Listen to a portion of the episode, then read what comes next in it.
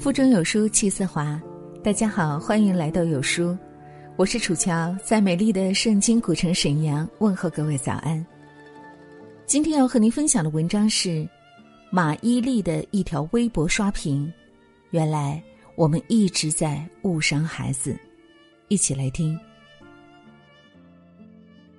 在超市排队等结账的时候，前面正好站着一对母子。孩子大约四五岁的模样，手里拿着一袋小饼干在玩，妈妈在一旁拿着手机，可能是在刷朋友圈。孩子踮起脚尖，把饼干放在自己的胳膊上，努力保持着平衡，对妈妈说：“妈妈，你看我，你看我。”妈妈抬头看了一眼，发出一声“嗯”，接着看手机。孩子杂耍的小把戏没有了妈妈这个观众。脸上那种兴高采烈的骄傲神情一下子也暗淡了下去。孩子这样做的目的显而易见，分享自己的乐趣，也希望把妈妈的注意力从手机拉回到自己身上，想要获得更多的回应而已。但孩子不知道，妈妈跟他并不是在一个频道上，妈妈也不知道他的做法忽略了孩子的感受，也容易影响孩子的性格和亲子关系。其实，生活中这种现象极为寻常，很多父母可能都会跟孩子用这种回应方式。前几天，一个综艺节目里，黄圣依和儿子小安迪的相处过程中，就有不少类似的桥段。最开始是安迪下车见到妈妈的时候，那时安迪的手好像是被车门夹到了，小家伙一直看着自己的手，连说了两次“我的手，我的手”。但都被妈妈忽略掉了。妈妈一直在按照自己的节奏问：“累不累？我给你准备了吃的。”之后是妈妈看见水龙头的水流一直很小，在纠结应该怎么处理。安迪看到妈妈的发箍，就开心的问：“妈妈，这个不是你的吗？”还献宝似的把发箍戴在自己的头上，对着镜子做鬼脸，想让妈妈看看他。可是。妈妈还是在自己的节奏里无视安迪的话，继续想着水流为什么这么小。比较典型的一次是在妈妈给安迪做小米粥的时候，安迪可能是一个人等的有点无聊，就拿了一个玩具过来，把玩具顶在头上，兴致勃勃的跟妈妈说：“妈妈，你看我。”妈妈很敷衍的看了一眼孩子，继续观察着小米粥。安迪发现自己没有得到回应。继续说了几次，妈妈看我，还走到前面去拍了拍妈妈。然而，妈妈还是没有领会到其中的意图。最后，安迪失落的拿着玩偶离开厨房。小小的人儿在那么大的房子里显得特别孤单。不少人看完节目会有一种黄圣依跟儿子不太熟的感觉。造成这种疏离感的原因。跟妈妈还没有学会如何跟安迪相处，给安迪的是无关反应型回应，有不小的关系。当安迪把玩偶顶在头上，兴奋的想让妈妈看的时候，妈妈如果笑着说一句“好有意思啊”，那这可以算是一个正向的、积极的回应。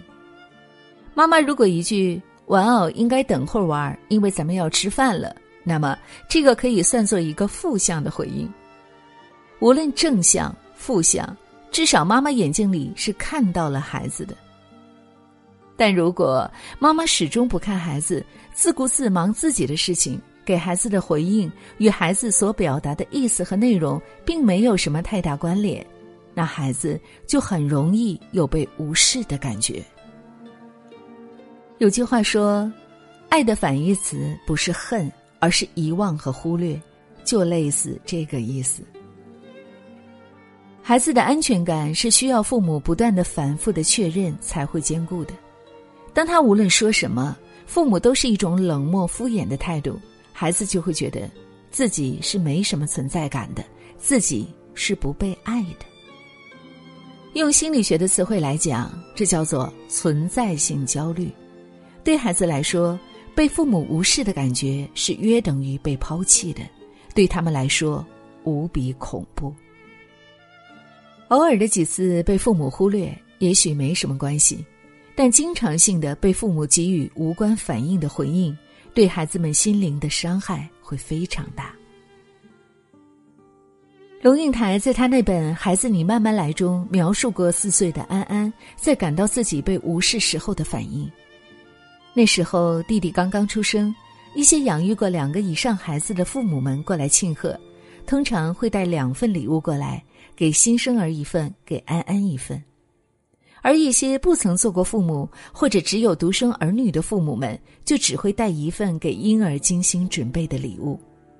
他们一进门就会走向婴儿床，热烈的赞赏小婴儿，看那睫毛多长多浓密，一生下来就这么多头发，多柔软；看那小手肥肥短短，可爱死了。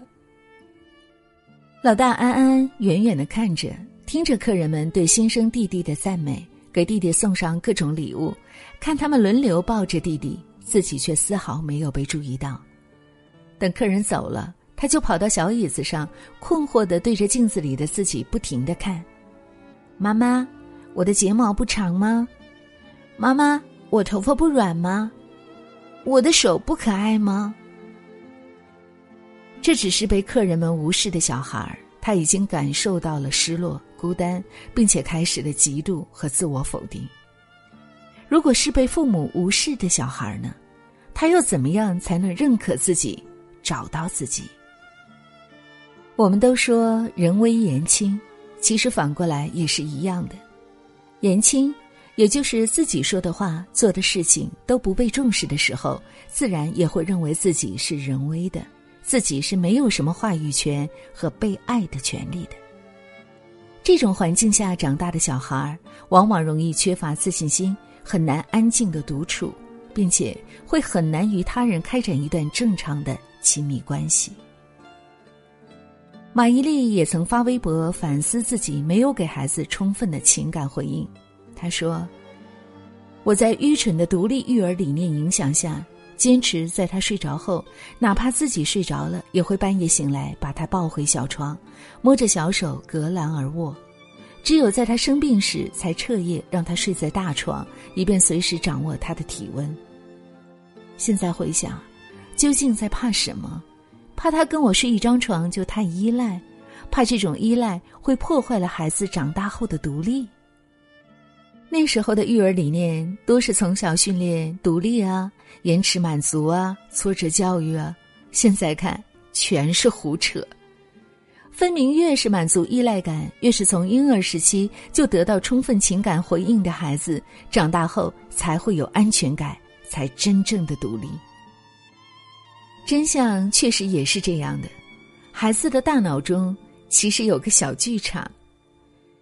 当他还是个小婴儿的时候，他看着父母就会露出甜甜的笑容，父母看到孩子笑，就用笑容和亲吻回应他；或者他半夜醒来啼哭，父母能马上去拍一拍他，哄一哄他，那他就会知道自己是确确实实存在着的，是确确实实被深爱着的。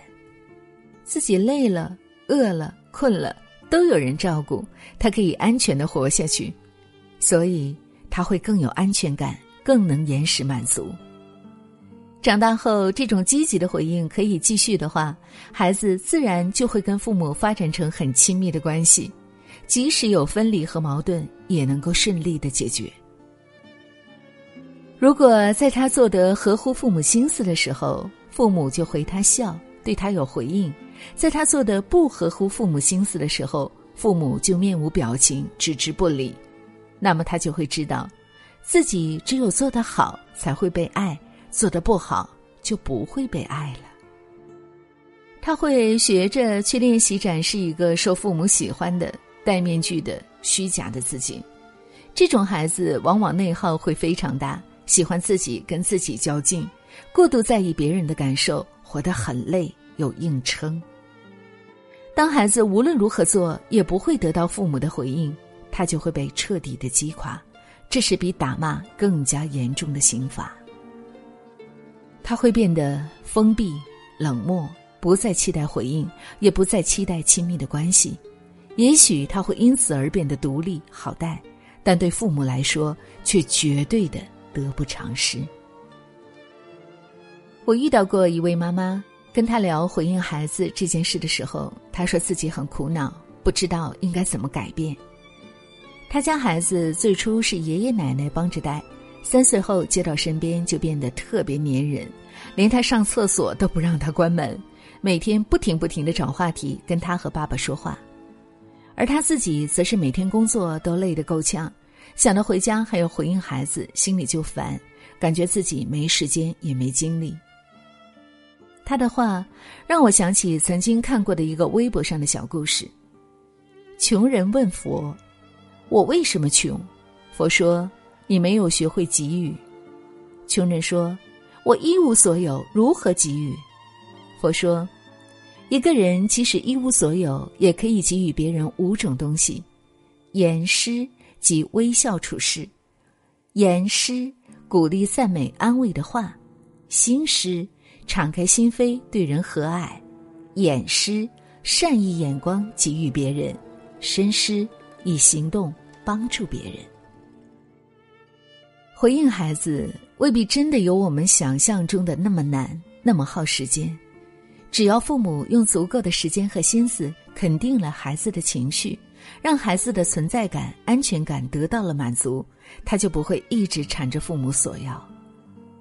一直想得到爸爸妈妈注意的孩子，一定是他得到的注意和回应不够多。打个不太恰当的比方吧，一个女孩子如果在恋爱中一天给对方打十几个电话，确认对方在哪里、跟谁在一起。那么，很可能是这个男孩没有给女孩继续下去的信心。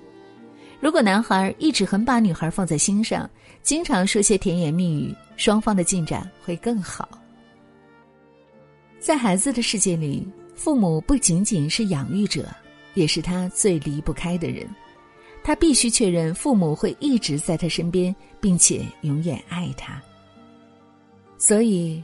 父母如果能够经常给孩子一些积极的回应，比如一个微笑，对孩子说一些鼓励的话，敞开心扉表达一下你对孩子的爱，用关爱鼓励的眼神看着孩子，陪孩子读一会儿绘本，玩一会儿玩具，都比反复花时间告诉孩子别来烦我要有效的多。父母能够真正被孩子需要的时间，并没有几年，这几年中。不要怕麻烦，也不要怕孩子会依赖，因为，你给孩子什么样的回应，影响着孩子最终会成为一个什么样的人。好了，有书的小伙伴们，这就是今天要和您分享的美丽文字。作为一名十一岁男孩的母亲，读完这篇文章，我有很深的感悟。在孩子的教育过程当中，除了以身作则、言传身教之外，我觉得最为重要的就是要有足够的爱和耐心。我相信你听过之后也一定会有所感悟，对吗？欢迎大家在留言区抒发自己的感想。在这个碎片化的时代，你有多久没读完一本书了？长按扫描文末二维码，在有书公众号菜单免费领取五十二本共读好书，每天有主播读书给你来听。也欢迎大家下载有书共读 App 收听领读，我是楚乔，在美丽的圣经古城为你送去清晨的第一声问候，祝愿大家新的一天一切顺利。如果你喜欢这篇文章，别忘了动动手指，在文末为有书君为楚乔点个赞。我们下次再会喽。当你。用